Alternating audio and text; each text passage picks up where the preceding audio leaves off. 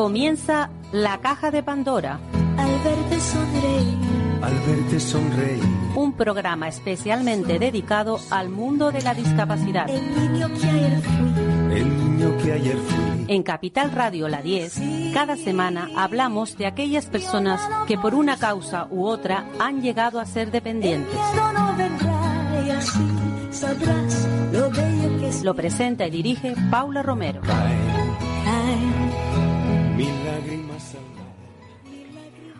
Hola amigos, estamos aquí nuevamente como cada semana. Y, y bueno, estamos mm, un poco más alegres que, semanas atrás porque bueno, ha terminado el estado de alarma. Y quizás ahora mm, vamos a estar mm, pues no sé, un poquito más relajados. Yo quisiera que la gente no se relajara y que tuviéramos la precaución de mantenernos con esas distancias que se han establecido para cuidarnos, porque cuidarnos nosotros es cuidar a los demás. Y cuidarnos, cuidarnos, hay una persona que representa a los ciudadanos aquí en Canarias, que es el diputado del común, que también nos cuida y nos anda, bueno, por lo menos nos escucha y trata de, de, ayudarnos cuando tenemos algún problema. Hoy voy a hablar con, con Rafael Llanes, mm, el representante de la Diputación del Común aquí en Canarias. Buenos días, don Rafael. Hola, buenos días, Paula. Bueno, pues yo decía que el diputado del común nos cuida un poco, ¿no? Bueno, la, la labor Esa es la misión. que- encomendada a la Diputación del Común es justamente eh, defender los derechos ciudadanos ante la administración pública. Desde ese punto de vista, a nosotros nos corresponde cuidar, cuidar a los ciudadanos y hacer que la administración cumpla con la legislación y atienda a los ciudadanos correctamente. Sí. Nosotros hemos tenido bastante suerte con este estado de alarma porque aquí en Canarias la verdad es que los centros de personas mayores y, y los de personas con discapacidad no, no les ha pasado lo que en Madrid, por ejemplo, y en otras comunidades autónomas. Hemos tenido mucha suerte. Mucha suerte o han sido muy buenos los profesionales que han cuidado de que esas personas estuvieran a buen recaudo y que no cayeran en la enfermedad. Creo que podemos sentirnos orgullosos de cómo se ha tratado, digamos, el tema en Canarias. Pero hay residencias de mayores que ahora están poniendo mm, en alerta al diputado del común o, o es una falsa alarma. Bueno, vamos a ver. eh, yo creo, tal y como has dicho, Paula, que en Canarias mm, los resultados, cuando vamos a, a los números, eh, son satisfactorios, ¿no? Comparándolos con el resto de comunidades autónomas, pues son, digamos, bastante positivos.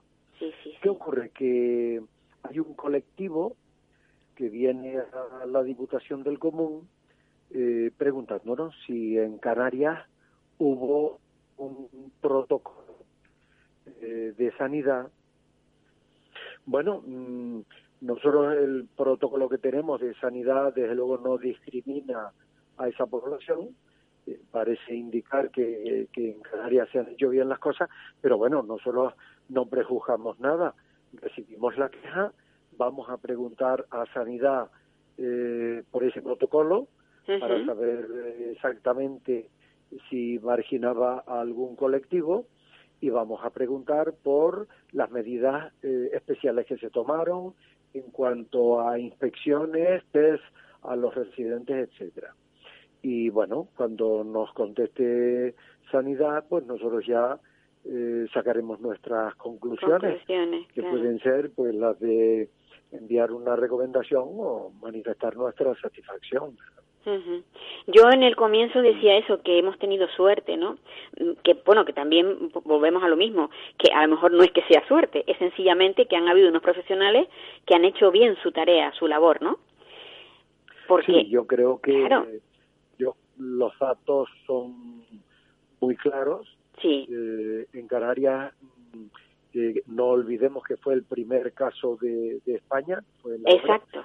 y, y bueno, la verdad es que yo creo que afortunadamente se cerraron bien aeropuertos, puertos con unos controles muy estrictos y bueno, eso al final ha tenido una unos resultados. Claro, ahora viene la segunda parte, que es, claro, mm, hemos tenido esos resultados, pero eh, ha sido un impacto muy fuerte en nuestra economía. Sí. Ahora viene la recuperación económica, que bueno, vamos a ver si somos capaces de recuperar toda la actividad económica que hemos perdido en estos meses. Hombre, va, va a ser difícil, sin, sin duda. No creo que vaya a ser de hoy para mañana. Va a ser lento, pero lo que sí quizás mm, eh, deberíamos de tener, de seguir teniendo, ¿no? Esa precaución. Eh, yo, yo diría que ese punto de miedo para no caer, para no, no, no caer en un rebrote, ¿no? Efectivamente, es decir, eh, a medida que se relajan las normas, aumenta la responsabilidad individual Sí, de cada uno de nosotros para que eh, para frenar la expansión del virus. Y me explico. Eh, si estamos cada uno encerrado en nuestras casas, digamos que es más fácil que no se contagie. Ahora, si debido a que baja el número de contagios nos permiten reunirnos y en esas reuniones no tomamos las medidas eh, adecuadas de distanciamiento social, pues Sí. al final lo que es un, un- una vuelta a la normalidad se vuelve o se convierte en un problema. Por tanto, hay que hacer, eh, y me alegra mucho que tú lo hayas hecho al principio de tu intervención, hay que hacer una llamada a la responsabilidad Sí, individual. Es decir, depende de nosotros. Que el virus no se expanda, depende de nosotros. Porque desde luego si hay un rebrote y hay que volver al confinamiento, ya sería un, un palo muy fuerte para muy fuerte, muy economía. fuerte. Sí, sí, sí. Yo, a mí me decía una, una amiga médico, dice, a ver, que nos han dado el permiso los políticos, pero el virus no nos ha dicho nada. Claro, claro. Él está ahí eso- y va a atacarnos claro, cuando pueda. Claro, por eso decía que a medida que se van abriendo las posibilidades de, Mm. de relación social, ahí aumenta nuestra aumenta nuestra responsabilidad. Pues sí, yo digo, yo, yo estoy muy contenta, bueno, pues porque también tengo una hija con discapacidad a la que no veo desde que empezamos el estado de alarma y las medidas han sido muy, muy duras, pero mi hija está estupendamente y eso, yo aplaudo eso. O sea, me he sacrificado y eso es una de las cosas que también quiero hacer hincapié en que la gente lo pueda entender. Es un sacrificio muy grande, pero la recompensa también es muy, muy grande. Claro. Y a veces eh, no lo- no nosotros hemos nosotros hemos recibido llamadas de personas que querían ver a sus familiares, eh, algunos en centros de discapacidad, Sí. otros en geriátricos. Y claro, eh, es complicado de entender para muchas familias que por su bien eh, Sí. es preferible que no las vean. ¿no? Pero en fin, Sí. esa es la situación compleja que vivimos y, y bueno, si al final el resultado ha sido positivo, pues ahora vamos a ver si somos responsables en la llamada nueva normalidad y podemos recuperar todo lo que hemos perdido, porque desde luego la economía de nuestra isla, Paula, eh, que es el turismo Depende mayoritariamente, ahí están los turistas, ahí están los hoteles, ahí están los profesionales que son magníficos, ahí está nuestro clima que sigue siendo eh, magnífico, es decir, mm, mm, lo que hace falta es una evolución eh, adecuada de la pandemia, no solo aquí, sino en los países de origen, para Sí, que esas personas también. puedan venir con confianza. Y bueno, de todas formas, volviendo al, inicio, eh, nosotros podemos Sí. estar orgullosos porque incluso la consejera que tuvimos eh, supo solventar muy bien, muy bien los casos que hubieron en el sur, que además la tacharon de exagerada, pero para mí que fue mm, una actuación muy, muy acertada. Sí, bueno, yo creo que y ahí lo frenó. Yo creo que lo- los resultados del, Sí, sí. del archipiélago, cuando ayer salía un estudio en una en un periódico nacional por Sí. comunidades autónomas y, y nosotros mm, estamos eh, en la mejor posición, ¿no? Eh, entonces, Teniendo a tantos focos, porque tenemos mucha gente que viene de fuera. Sí. Me gusta decir estas cosas porque como el diputado del común siempre está diciendo las cosas negativas de la comunidad, ¿no? En materia de dependencia, de Pues discapacidad, cuando sale un dato positivo, pues también el diputado le gusta le gusta decirlo, ¿no? Sí, Eh, sí. Es decir, nosotros nos alegramos de que de que bueno, eh, el resultado final haya sido positivo. Pues y ahora sí. vamos a ver cómo se gestiona porque hace muy poco el ministro hablaba de que la, un rebrote no es necesario esperar a noviembre o a octubre, Sí. que puede darse incluso en verano. Por eso lo que tú antes decías de, de que tengamos los ciudadanos un poquito de miedo, un poquito de miedo sí, para que, es decir, que seamos responsables que seamos responsables, que si ahora se permiten reuniones de amigos para, para un cumpleaños, que seamos responsables y no y, y mantengamos esa distancia. Yo sé que nos cuesta, pero tenemos que hacerlo por responsabilidad eh, social. Pues sí. De todas maneras, a los medios también nos gusta, cri- cri- criticamos mucho, pero también nos gusta a veces cuando pasan las cosas buenas decirlas, porque, bueno, yo creo que en psicología eso se llama el refuerzo positivo. Hay que Sí, reforzar positivamente a las administraciones. Hombre, yo creo que incluso en los sitios donde no salió demasiado bien, ¿no? Como en Madrid, los profesionales hicieron un gran trabajo. Una gran labor. gran Sí. esfuerzo Sí, y además en primera línea, sí, digamos, arriesgando su propia seguridad. sin Yo creo que la población, en ese aplauso que dábamos a las 7 de la tarde, a las 8 en la península, reconocíamos ese, ese esfuerzo, porque claro, cuando hay tal número de contagios tan importante como en Madrid, pues bueno, el, el, el- las circunstancias eran diferentes a otras comunidades autónomas. sin lugar a dudas. Pues nada, bueno, la diputación está funcionando por, o sea, por petición de hora. Si alguien quiere acercarse, tiene que previa cita, mm, ¿no? El, el poder acudir. Sí, sí, nosotros eh, con la llamada nueva normalidad lo que hemos puesto es, nosotros somos la administración pública, eh, desde luego tiene que predicar con el, con el ejemplo, ¿no? Sí, Y, y bueno, nosotros estamos haciendo la cita previa para, para todas las gestiones en la Diputación. Y bueno, pues lo estamos, eh, hemos empezado hoy, vamos, vamos a ver cómo funciona. bueno, pues yo auguro que, eso seguramente va, va a funcionar muy bien, porque cuando las cosas se hacen con prudencia, al final los resultados se ven, suelen ser positivos. Esperemos que todo, a ver si conseguimos entrar en esa normalidad llamada nueva normalidad y a ver si entram- entramos todos, pero con buen pie. Sí, eh, entrar con buen pie, eh, en primer lugar, eh, con la confianza eh, de que tenemos una sanidad pública potente que ha podido en este primer pulso con el COVID-19. Eso es lo primero, confianza. Y segundo, responsabilidad. Cada ciudadano tiene que saber que en su comportamiento está la solución y no en las medidas que tomen los sanitarios o las administraciones públicas. Está en su comportamiento y si, con esos dos eh, parámetros, confianza y responsabilidad, juntos podremos salir satisfactoriamente de esta situación. Pues sin lugar a dudas. Un abrazo muy grande, don Rafael Llanes. Muy bien, Paula, un abrazo y muchas gracias por acordarte de nosotros hoy para que tuviéramos esta charla. Hasta otra.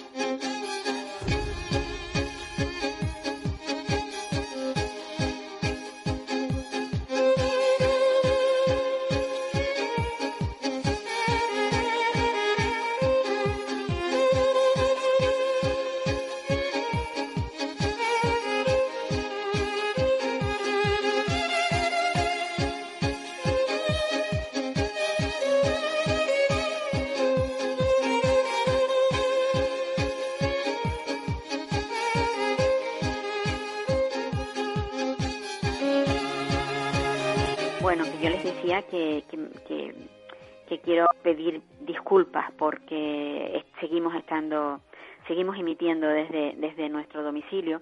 Yo sé que, la, que el sonido no es, no es precisamente el mejor, pero no queremos que se acabe este programa, no queremos que se pare, que no, que no porque el COVID haya venido nos va a parar, no.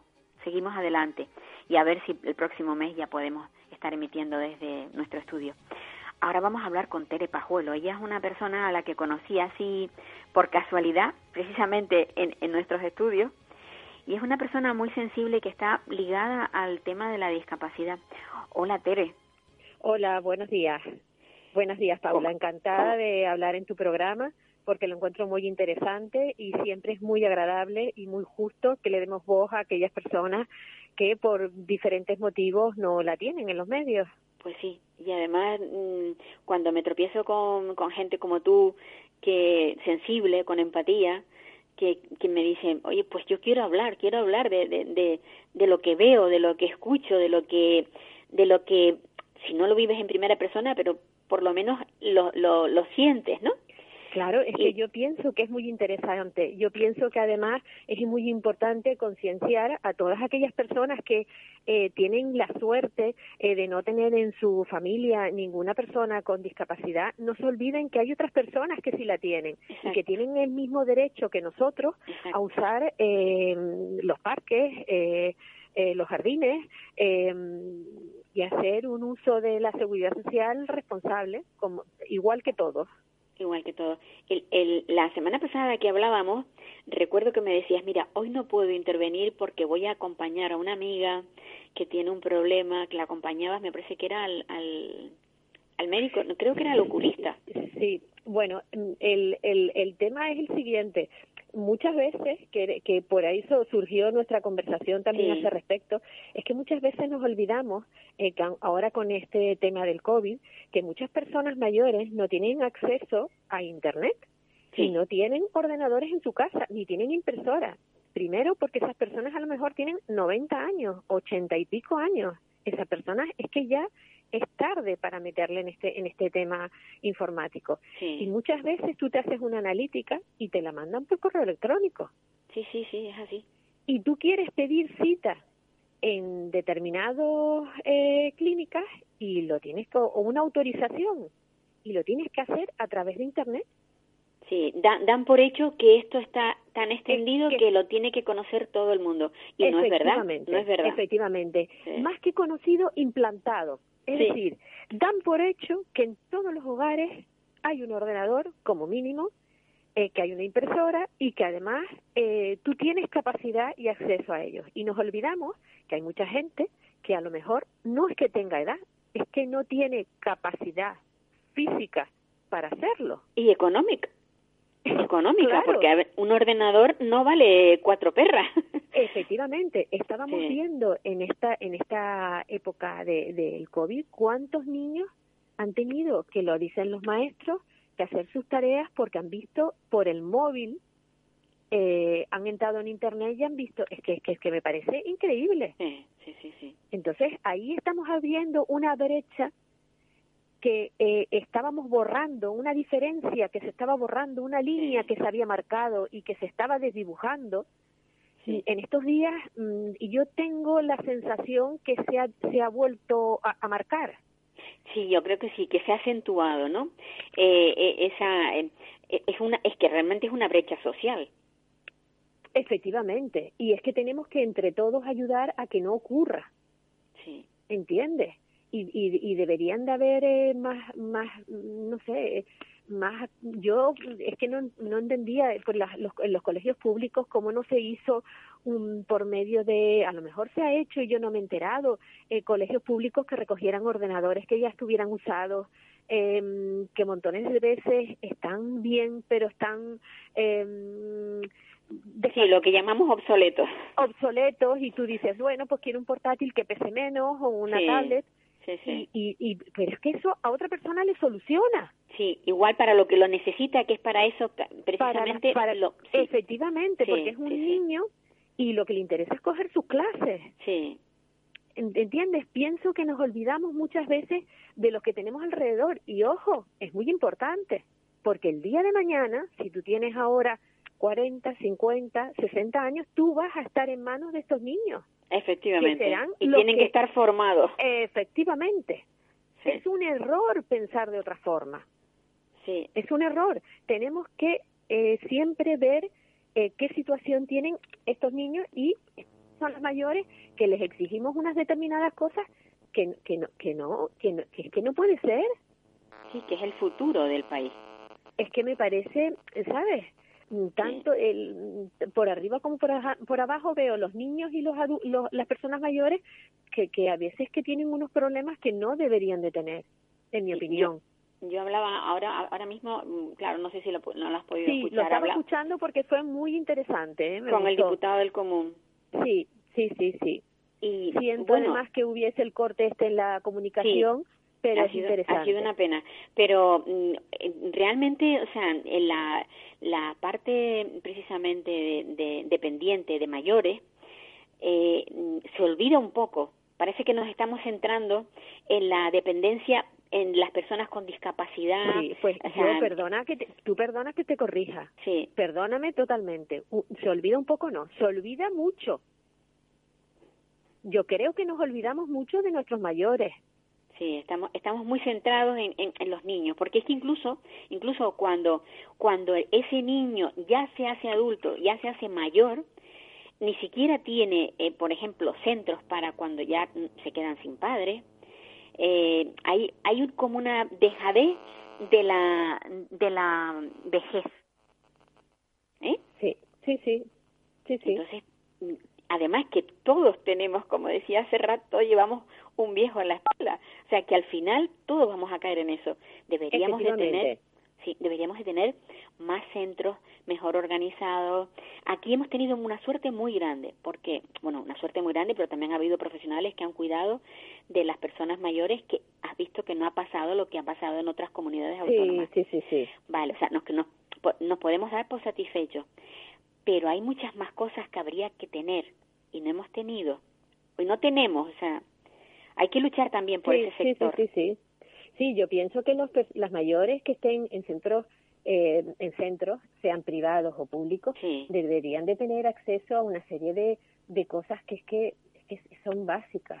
Yo me acuerdo hace años que se comentó una vez que si el antiguo balneario se podía volver otra vez a hacer. Eso sería maravilloso para los centros de mayores, los puedan llevar ahí. ¿Tú te imaginas lo que es para una persona mayor el hacer un ejercicio en la piscina, aunque sea solo mover los pies. Sí, sí. Es que nos, nos olvidamos de ellos y, y todos vamos ahí. Es decir, mm, siempre llevarás, como dices tú, en la mochila eh, la vejez, pero en el corazón tienes un niño. Es decir, no nos podemos olvidar de las distintas etapas de la vida. Y no cabe duda que una cosa sí que es importante es que si encima tienes una discapacidad, tienes un doble eh, eh, no sea una, doble carga. Una doble carga, sí, sí. Porque es que em, tienes añadido pues a tu niñez o a tu vejez es esa discapacidad. Y además eh, vivimos, la, la, sociedad está estructurada de tal manera que, bueno, que, que ya no es como antes, las familias, aquellas que siempre la persona mayor se quedaba en su casita hasta que falleciera, ahora no, ahora llegada a determinada edad hay que buscarle un lugar porque trabaja el hijo, la hija, la cuñada, todos, todos, todos trabajan y esa persona no puede permanecer sola en su casa. Claro, la verdad que es un problema. Menos mal que han salido también los centros de día, que hay mucha gente que los utiliza. Claro, y eso resuelve mucho, porque claro, no todo el mundo tiene la capacidad de pagar una señora que te venga a tu casa porque se aleja a trabajar porque realmente necesita vivir. Sí, sí, Entonces, Claro, entonces eh, las pensiones muchas veces son pequeñas y sobre todo las de las personas mayores actuales, que son sobre todo mujeres, que lo que cobran es la viudedad, porque tienen en cuenta que antiguamente las señoras no trabajaban todas. No, no. Con lo cual lo que cobran es la viudedad, que es mucho menos de la pensión que cobraban sus maridos. Exacto. Y claro, se les reducen por el hecho de, de, haberse quedado viuda. Exactamente, porque ellas no eran cotizantes. Sí, porque ellas no eran las cotizantes eh, claro, y yo me imagino que esto con el tiempo se irá regulando porque hoy por hoy cada vez la, la mujer eh, trabaja más fuera del hogar, gracias a Dios. Y, pero claro, de todas formas, eh, quería comentarte que un, un, tema que a mí sí que en España yo valoro mucho es que seguimos teniendo eh, mucha red familiar. Es decir, eh, ahora en, en, el, con el tema del COVID, que mucha gente pues ha quedado parada, eh, la verdad que la familia ha sido un apoyo tremendo, ha sido y sigue siendo un apoyo tremendo mm, entre hermanos. Sí, pero no es la generalidad, lo malo es que no es la generalidad. Cada vez nos acercaremos más a lo que se extiende en Europa y es que cada uno eh, se atiene a lo suyo. Sí, sí, sí. Tendemos a eso, tendemos a eso sí, a perder el contacto porque a, a, partir de que cuando entran en la universidad ya ya se desligan de la familia. Totalmente. En cambio nosotros no, nosotros seguimos todavía siendo el reducto ese familiar, es algo es, realmente es donde encontramos el calor y donde nos encontramos a gusto. Efectivamente, formamos un núcleo familiar que perdura a lo largo de toda nuestra vida. Sí, sí, sí. Eh, y yo espero que sigamos manteniéndolo, que sigamos cuidándolo, porque al fin y al cabo la familia es lo más importante. Es la base de la sociedad también. Es la base de la sociedad, aunque muchas veces hay eh, amigos que realmente es como si fuera tu familia. También, también. También, aunque, no, aunque no haya consanguinidad, también puede haber una... Y hay muchas personas mayores, mm, vamos, que están incluso cuidadas por, por, por por amigos. Sí, claro. yo me he dado, yo, o sea, me he encontrado con, con ese tipo de, de, de, relación, de no, no, no es mi, es, es una amiga mía que le ha dado Alzheimer y estoy echándole una mano, estoy cuidando, porque luego eso, hay muchas, muchas enfermedades que les dan a los mayores y que al final pues terminan postrados. Y eh, esa parte mm, es difícil de mantener, me refiero eh, a nivel de... Sí gubernamental. o sea, el, dinero que se emplea para todo esto eh, falta. No, no hay partidas tan presupuestarias tan elevadas como para mantener esos centros con la calidad de vida que debieran, porque muchas veces te encuentras con que eh, a mí me ha pasado, o sea, a mí me han llegado eh, a decir, llevé a mi madre a un centro de mayores y ella tenía, iba bien al baño, no tenía problemas, pero como se caía porque tenían que levantarla entre dos y para llevarla al baño, para que no se moviera, le pusieron un pañal. Sí, y ya van para atrás. ¿Y eso te da una pena? Sí, ya van para atrás. Porque además la dignidad de esa persona, que tiene su cabeza perfecta y la obligan a, a, no contener, o sea, a, a hacerse el pis encima por no tener personal para que la acompañe cada vez que esta señora tenga ganas de ir al baño. Entonces esas cosas eh, son muy, muy denigrantes. Yo para mí que lo son, ¿eh? Sí, totalmente de acuerdo contigo, totalmente de acuerdo contigo. Y además, eh, a raíz de, de, todo esto que estás comentando, no nos debemos de olvidar que todas estas personas que ahora son mayores, eh, vivieron en la época que tú estabas comentando que se encargaban de sus padres, de sus abuelos y de todo, con lo cual me parece tan injusto que personas, señoras que ahora son mayores, que se ocuparon de su padre, de su madre, de sus tíos, de sus abuelos, de incluso algún hermano que, que pues tuvo la mala suerte de caer enfermo y que tuviera una enfermedad larga y, y ellas se ocuparon de todo, ahora llegan a, ellas a ese punto y se ven con que eh, son ya muy mayores, no tienen familia alrededor y, y, bueno, me, duele mucho pues que no no no se vean compensadas o o no sé cómo decirte que no sientan el calor humano eh, que se merecen. el no el no tener que ir a una institución que es, preferible el, manejo familiar. pero en fin la vida yo creo que muchas veces estafa. Sí. Muchas veces estafa y, y, a los mayores también les estafa. Estafa a los pues. mayores estafan también a las personas cuando comienzan su, su vida, eh, su matrimonio y de pronto les cae un crío con una discapacidad, es una gran estafa, porque tienes que afrontar una vida totalmente distinta a la que habías planeado. Tu proyecto de vida ya se ha quebrado y ya no sabes por dónde tirar y tienes que empezar a reestructurar aquel proyecto que tú tenías en mente. Perdona, te tienes que reestructurar tú misma. Sí, totalmente tú misma, o sea, no reestructuras un proyecto, no reestructuras una familia, es que te tienes que tú reestructurar a, tu, a ti misma, tienes que hacerte un lavado de cabeza, tienes que eh, mentalmente hacerte la idea de que tu vida a partir de ese momento hasta el final de la misma va a ser de otra forma. Va a ser de otra manera, y es estar totalmente dedicada eh, Pues a esta persona que ha nacido y, y que bueno que además te va a dar alegrías a lo largo de la vida Sí, también, también, ¿eh? pero- también las dan. Claro, pero es muy duro. Sí, es muy duro porque no estamos preparados para eso, ¿no? Y Pues no. eh, muchas veces la gente que está a nuestro alrededor, en los colegios sobre todo, eh, que yo soy partidaria de que se integren lo más posible en los colegios para que eh, logren un, una, un avance personal, eh, el, el que lo pueda hacer a nivel, eh, ¿sabes?, educacional. Sí, sí, dependiendo pero de su, también de su de su que, claro de, de su sus de capacidades su- de su- cognitivas, claro. efectivamente sí. y también el, el tema de, de, tener el roce eh, social que te da el, el tener compañeros, el que eh, se reúnen ya cuando son mayores, eso es muy importante, muy Sí, importante. es muy importante porque además eh, enseña desde pequeño a la diversidad. No solamente enseña al niño que tiene el problema, sino a los otros. Que es normal, Sí, y que es normal. sí, es que sí. que un niño tenga problemas es normal. O sea, eh, Sí. no podemos ver eh, lo que no es muy habitual, pero es normal. Es normal que esto pueda ocurrir. Lo que pasa es que se nos, ha, se, se nos ha dado una sociedad perfeccionista donde lo perfecto es, incluso lo ves con niñas monísimas, estupendas, que tienen que bajar de peso porque no entran en aquella talla. O sea, mm, quizás es que nos están vendiendo algo tan fuera de lo normal que, que tenemos que eh, utilizar la inteligencia para no caer en ello. Claro, es que vivimos en una sociedad muy competitiva, Total, muy competitiva. total. Eh, tú, aparte de tener una carrera, tienes que tener idiomas, tienes que haber hecho máster, tienes que haber hecho no sé cuánto, eh, tienes que ser alto y guapo y... Y divino Claro. la muerte.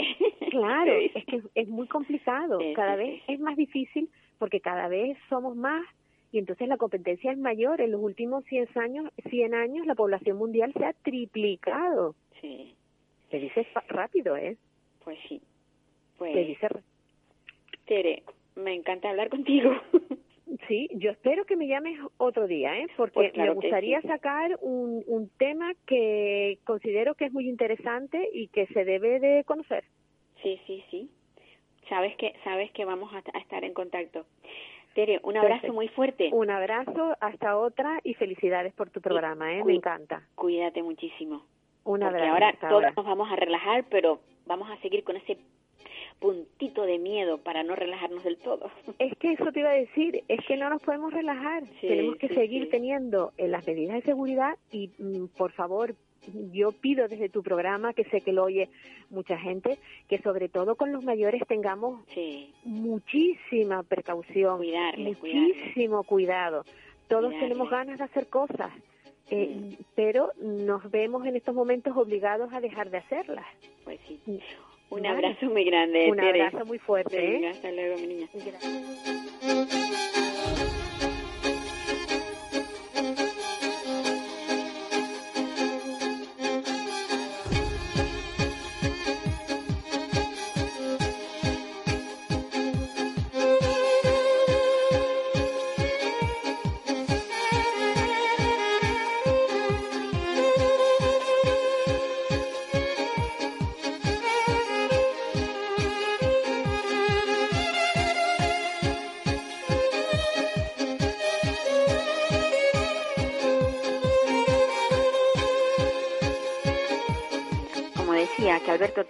Una persona muy luchadora, es un, una, un padre muy joven, con dos hijos muy, muy maravillosos, pero uno de ellos tiene problemas en, eh, para, de comunicación porque tiene TEA. Alberto, hola, buen- buenos días, Alberto. Hola, buenos días, Pablo, y a todos los oyentes. Alberto, ¿qué, qué, qué es lo que te preocupa ahora? ¿Qué, qué, ¿De qué debemos preocuparnos? No, Porque- Perdona, perdona.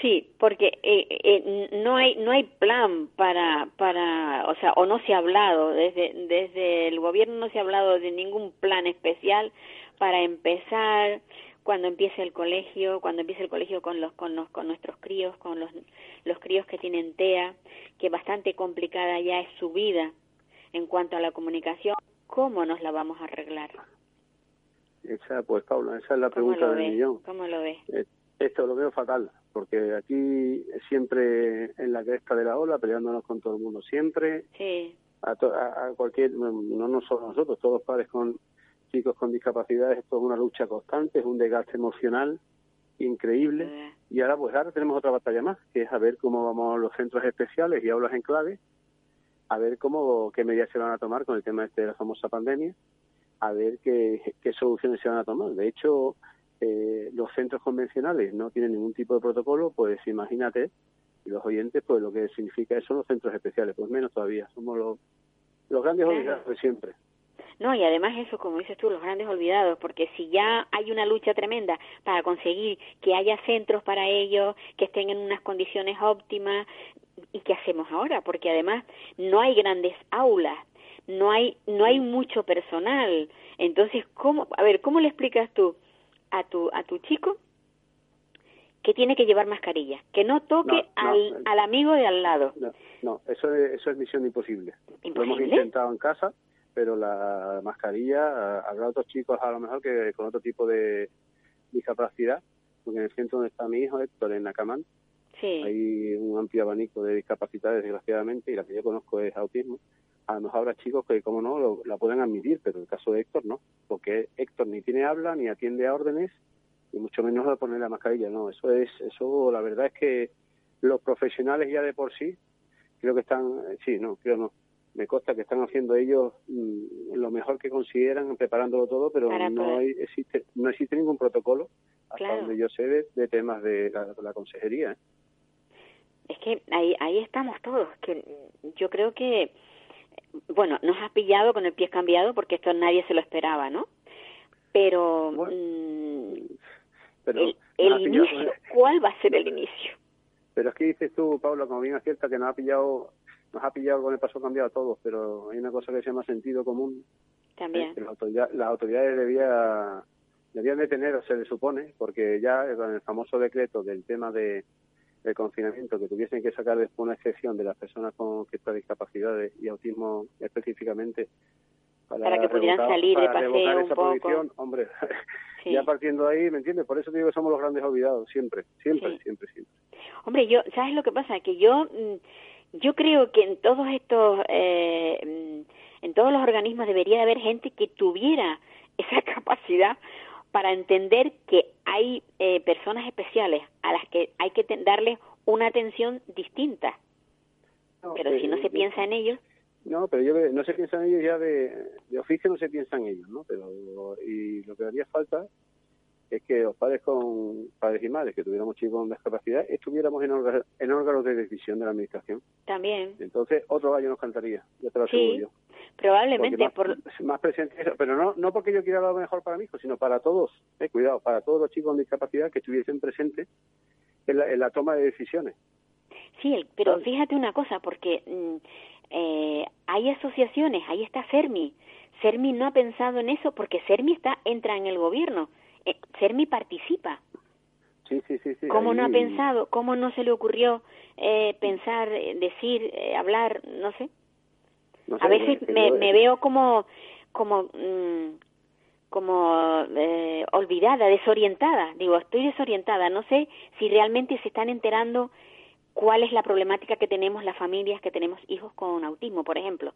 Mira, mira, está bien, está bien. El tema de las asociaciones está muy bien pero al final, Paula, por mi experiencia propia, mm, yo soy un pequeño barco en mitad de océano, ¿eh? y eh, la, directriz de mi familia todas las hemos tenido que tomar nosotros. Yo, por asociaciones, en temas de, ya famoso que conoces tú, del tema de dependencia de Héctor, sí. yo tuve que ir como un padre de forma particular, yo no recibí ningún tipo de apoyo en una asociación. Entonces, claro, el objeto de asociarnos es para tener más fuerza, pero si esa fuerza no la usamos... Exacto pues, es que, es que ahí es donde yo quería ir. Yo sé que tú has sido esa persona que, que te has encontrado solo y que has ido luchando eh, en cuántos medios de comunicación has salido tú para denunciar y al, y al final lograste tu objetivo. Pero es que no todos los padres tienen el mismo espíritu de lucha. No, no, pero es que, yo no sé si la gente, porque la verdad es que esto te llega a desilusionar, llega a cansarte y te llega a aburrir. Pero como tuve el otro día una intervención también en otro medio, que eh, la persona que me, hacía las preguntas decía, Alberto, pues a ver si eh, tal, digo, mira, yo cuando quieras voy a, donde sea a explicarle a los políticos de turno cómo se convive con una persona con discapacidad 48 horas al día. Pues que me escuchen todos y me vean, pero claro, estas son posturas incómodas a lo mejor. Pues seguramente. ¿Sabes? No, seguramente, seguramente, sí, sí. No, pero esto hay que tener en cuenta, oye, ellos son españoles y son todos y son ciudadanos con el resto, con el mismo derecho que las personas sin discapacidad. Yo no digo normal, sin discapacidad. En el, papel. claro, el papel se lo traga todo. Claro, pues está, claro. Ahí estamos. Pero, hay que darle voz a ellos y hay que defenderlos y, pues vamos, yo hasta que me aburra y creo que me queda acuerdo para rato. ¿Y, ¿Y todos estos meses cómo, cómo ha estado Héctor? Bien, ¿Ha estado muy revolucionado? ¿Habéis conseguido? Bueno, la verdad es que tú sabes que en el tema este de discapacidad y todos los oyentes sabrán lo que estoy hablando, siempre puede ser peor. ¿eh? Cualquier situación siempre puede ser peor. O sea que eso no sé si sea un buen consuelo o no. Pero bueno, la verdad es que él lo ha llevado bien. ¿eh? Lo ha llevado bien porque también es verdad que su madre Está todo el tiempo se implica, se implica, se implica un montón con él y, para que esté entretenido, con sus rutinas, intentando hacer lo más llevadero posible para todos, porque si él está bien, estamos todos bien.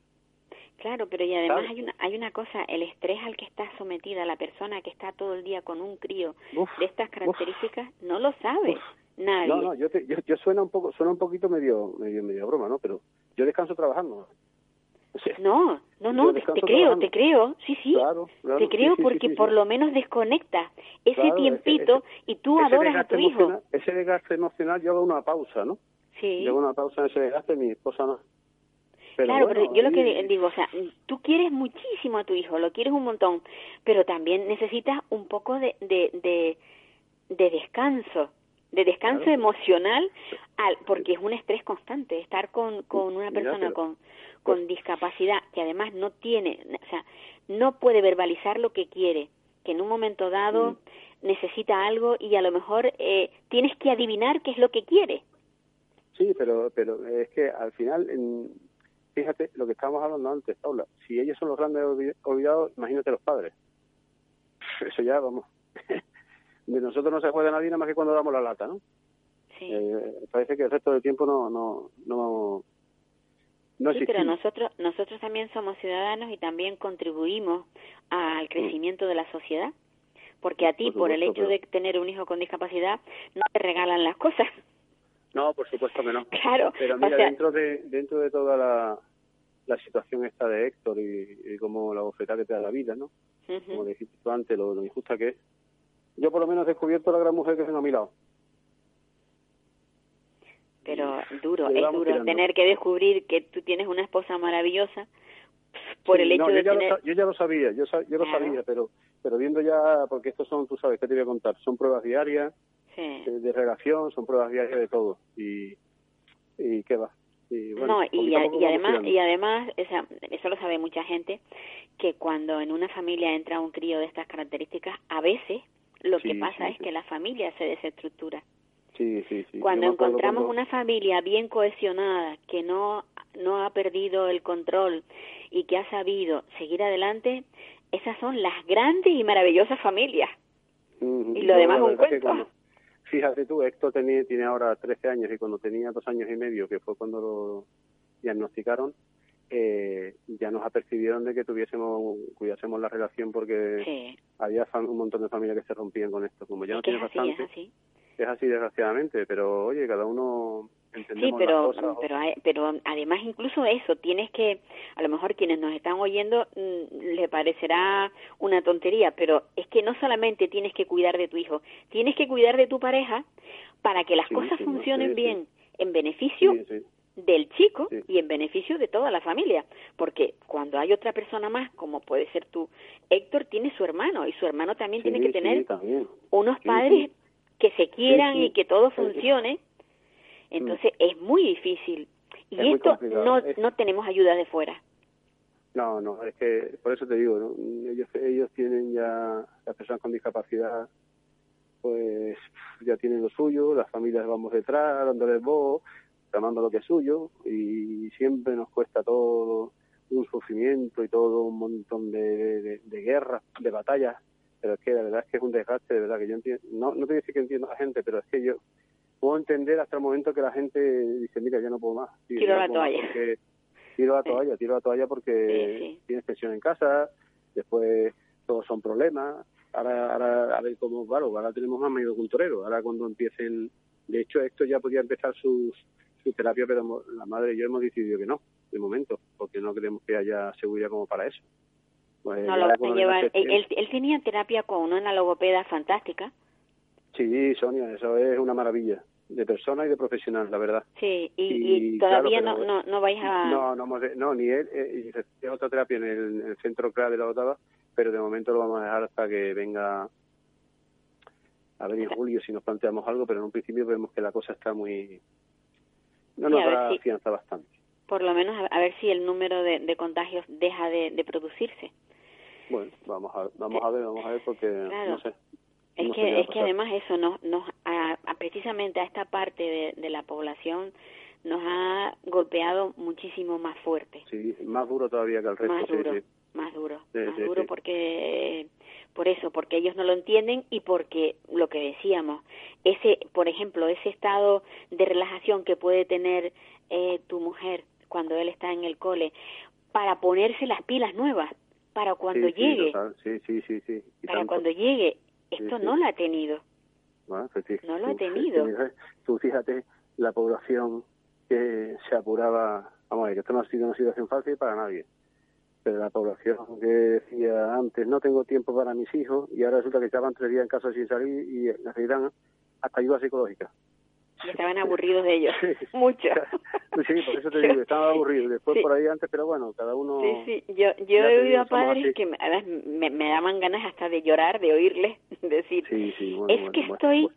Estoy cansado de revisarle la tarea de no sé cuánto. Digo, caray, pero es que es tu hijo. Es tu hijo. como Y además, niños normales, ¿eh? Niños sin, quiero decir, eh, sin ninguna problemática. Sí, sí, nada, nada, pero bueno, claro, cada uno... Su profesora a través de internet le ponía las tareas y el padre mm. tenía que supervisar y un poco guiarle para que mm. trabajara. Bueno, pues eso le molestaba a los padres y yo decía, vale, qué bien, qué bien. no, tienes que, escuchar alguna, tienes que escuchar alguna cosa que mejor que ya porque si no, estaría esperado con todo el mundo todos los días, ¿no? Pues sí. Pero bueno, bueno, pues hay que llevarlo lo mejor que podamos y a toda la gente que nos esté escuchando, pues eso, ánimo, fuerza y para adelante, todo el mundo. ¿Y tú, no queda otra, como Tú en, una, en alguna ocasión me dijiste que, que alguna vez te has tropezado con algún chico eh, como tu hijo, pero con problemas más gordos, como por ejemplo pueden ser las autolesiones o la agresividad hacia otro, y lo difícil que es poder eh, controlarlo. No, poder controlarlo y los padres tampoco tenemos herramientas para, para, ello. para ello, ni somos adivinos, ni sabemos gestionar cierto tipo de conducta, es que todo muy complicado. Y una cosa, eh, mm, porque quiero que todos los, bueno, quienes te, quienes te conocen saben, tú eres guardia civil. Eh, ¿La policía eh, tiene algún protocolo para cuando se tropiezan con personas así, adultas ya, que son agresivas? Eh, ¿Hay algún protocolo para entender a estas personas con, con autismo? ¿O todavía no lo hay? hay? Hay una pequeña formación. ¿Sí? Eh, se nos da y tal, pero en temas de, como he dicho yo a algunos compañeros, que la mejor intervención es el sentido común. Hay veces que, que es mejor no intervenir para no crear, intentar crear. Tal. De hecho, yo estoy, estoy intentando eh, gestionar algunos cursos para atención, primera actuación policial con personas con discapacidad, para formar a compañeros míos, porque considero que tenemos una laguna ahí en ese aspecto un pues. poquito grande. Alberto, me encanta que tengas esas iniciativas. un abrazo muy fuerte siempre empujando. Sí, un abrazo muy fuerte. Un beso para Héctor. Un beso para todos, de tu parte. Y, y sigamos así, no, no perdamos el, rumbo. No, a ver, lo intentaré a, seguir. a cuidarnos, a cuidarnos. Venga, venga, un beso. Bueno, ¿eh?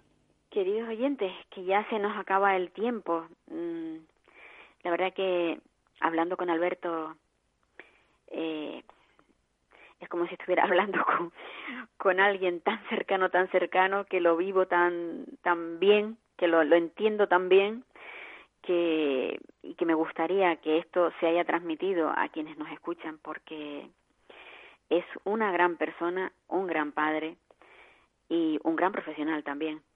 Y sobre todo mm, es ese, esa, esa persona que sabe cuál es la problemática que hay dentro del mundo de la discapacidad y en especial el tema del autismo. Quiero desearles a todos un, una buena jornada y que no se relajen, que tengan ese pisquito de miedo para que se cuiden todos, para poder seguir adelante y que no no tengamos un rebrote de este maldito virus que nos ha tenido confinados durante tres meses y que esperemos que no, no vuelva a resurgir. Un abrazo muy grande y les espero la próxima semana. No quiero ir, pero esto es lo que hay.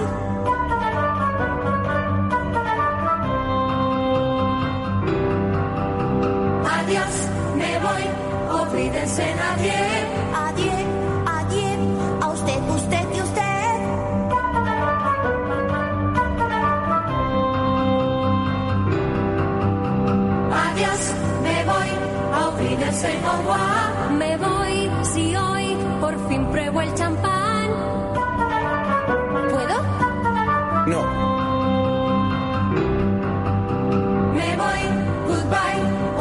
Adiós. Me voy con un suspiro y un adiós. Adiós.